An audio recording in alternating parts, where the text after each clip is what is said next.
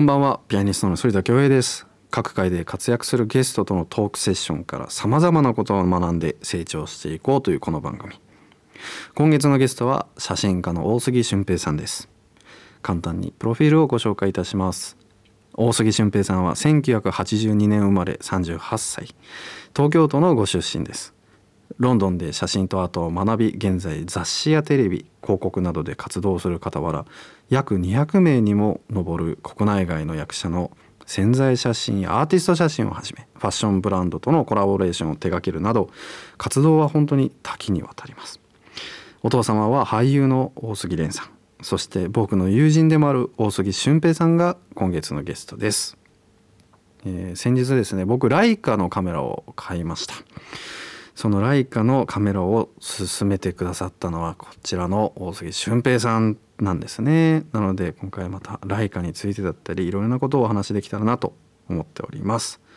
それでは恭平グロービングソノリティ最後までお付き合いください。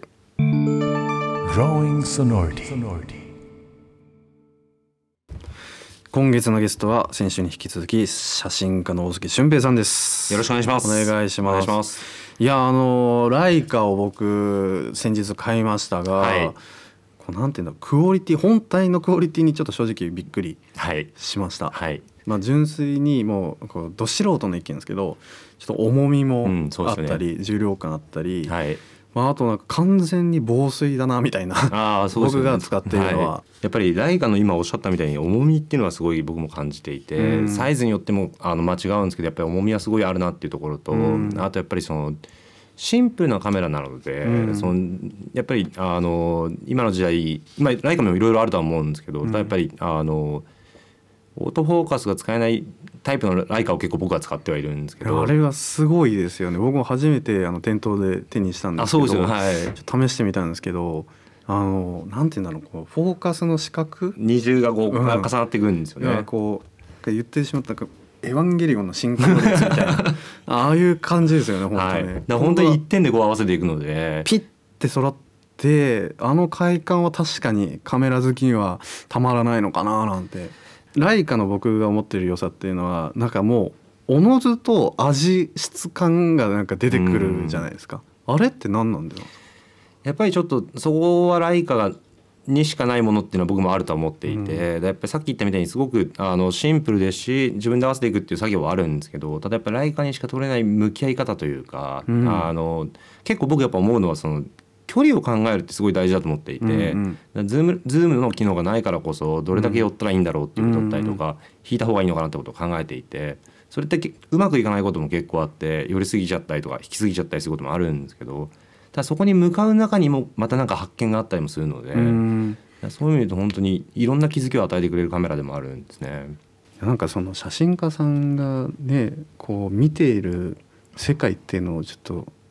共有できるものならしてみたいですよね。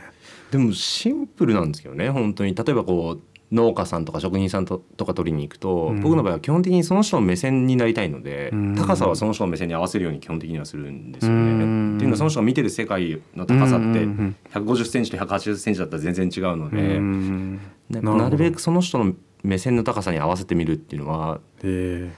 はい、よくやりますね。じゃあ撮影をこれからするぞって意気込みが入っている時に、はい、なかなかこう簡単に動物とかも、まあ、もしくはその太陽とか、はい、もう都合よく動いてくれない時ってあるじゃないですか、はい。はい、そういう時ってどうするんですか？待ったり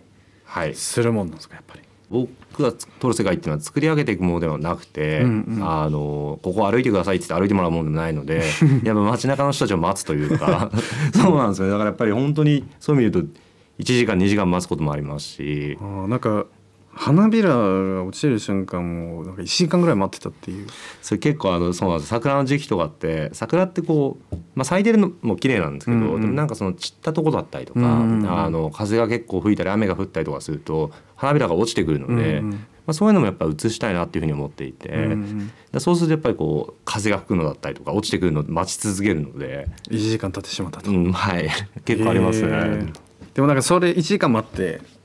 取れた時と取れない時ってきっとあるあありますあります。もう取れない時もちょっと荒れそうになりますよね。まあでも大体取れるまで待つんですけどね、うん。でもやっぱりもうちょっと限界だなと思って立ち上がったりとかするとその瞬間が良かったりとかもあるので。でもその、まあ、待ってる時今待ってる話をしましたんで、はい。待ってる時のちょっと心境っていうのをちょっと伺いたいんですけどどうなんですか撮ってる時ってあんまりやっぱ何かを考えてるわけじゃなくてもうそれだけをやっぱ待ってるというか、うん。そういうあの弾いてる時とかってどどうなんですか？僕あそれねすごい自分でもなんかたまに謎になるんですけど、はい。なんか中学校の時はよくあのお腹空いたとか考えてました、あの弾きながら。はい。で大人になってから二十歳超えてからは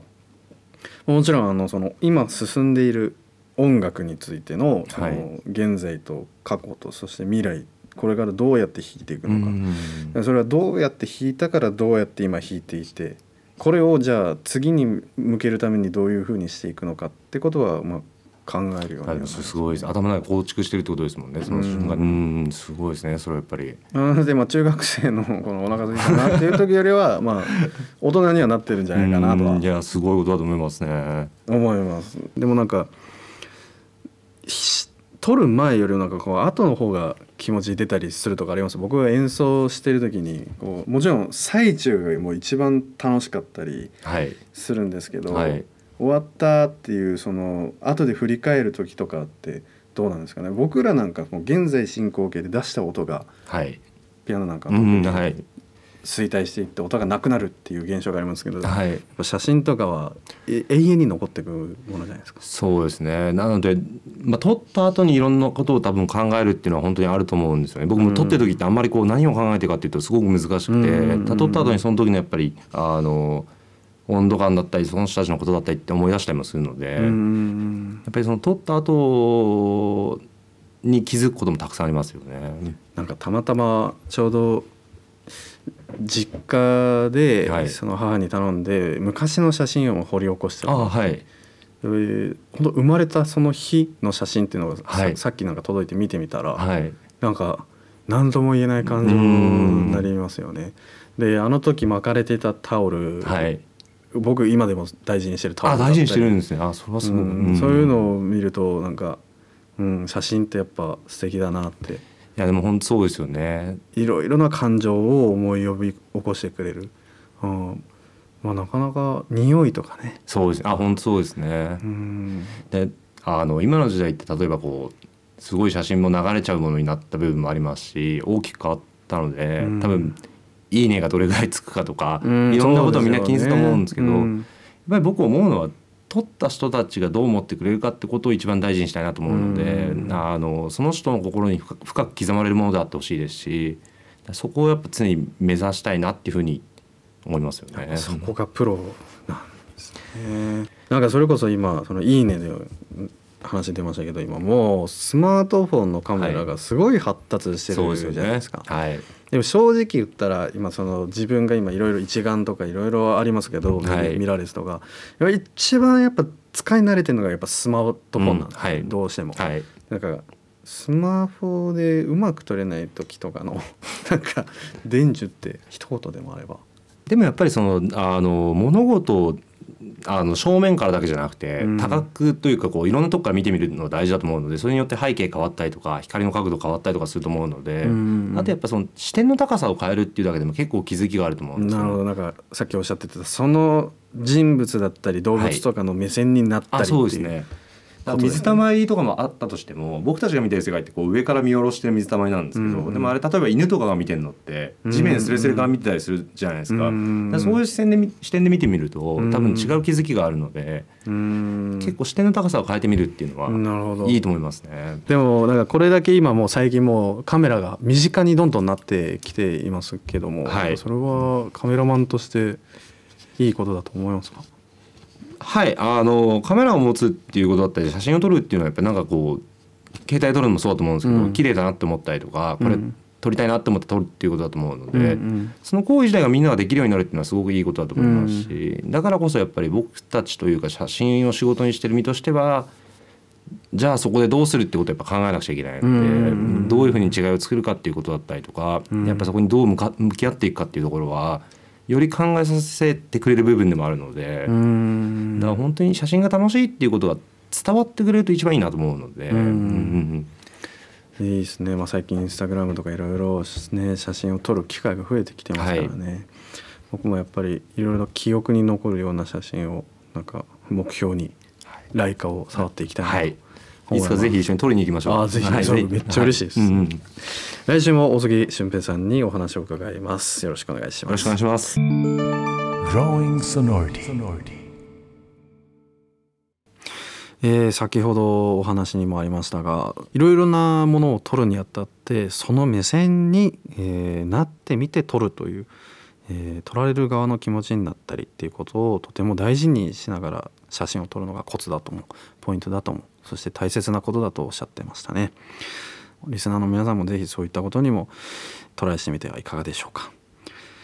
写真家大杉俊平さんの写真は大杉さんのインスタグラムでも見られます。ぜひご覧ください。来週も大杉俊平さんにお話を伺います。番組公式インスタグラムそしてホームページもぜひチェックしてみてくださいね。それではまた来週お会いしましょう。それでは恭平でした。さようなら。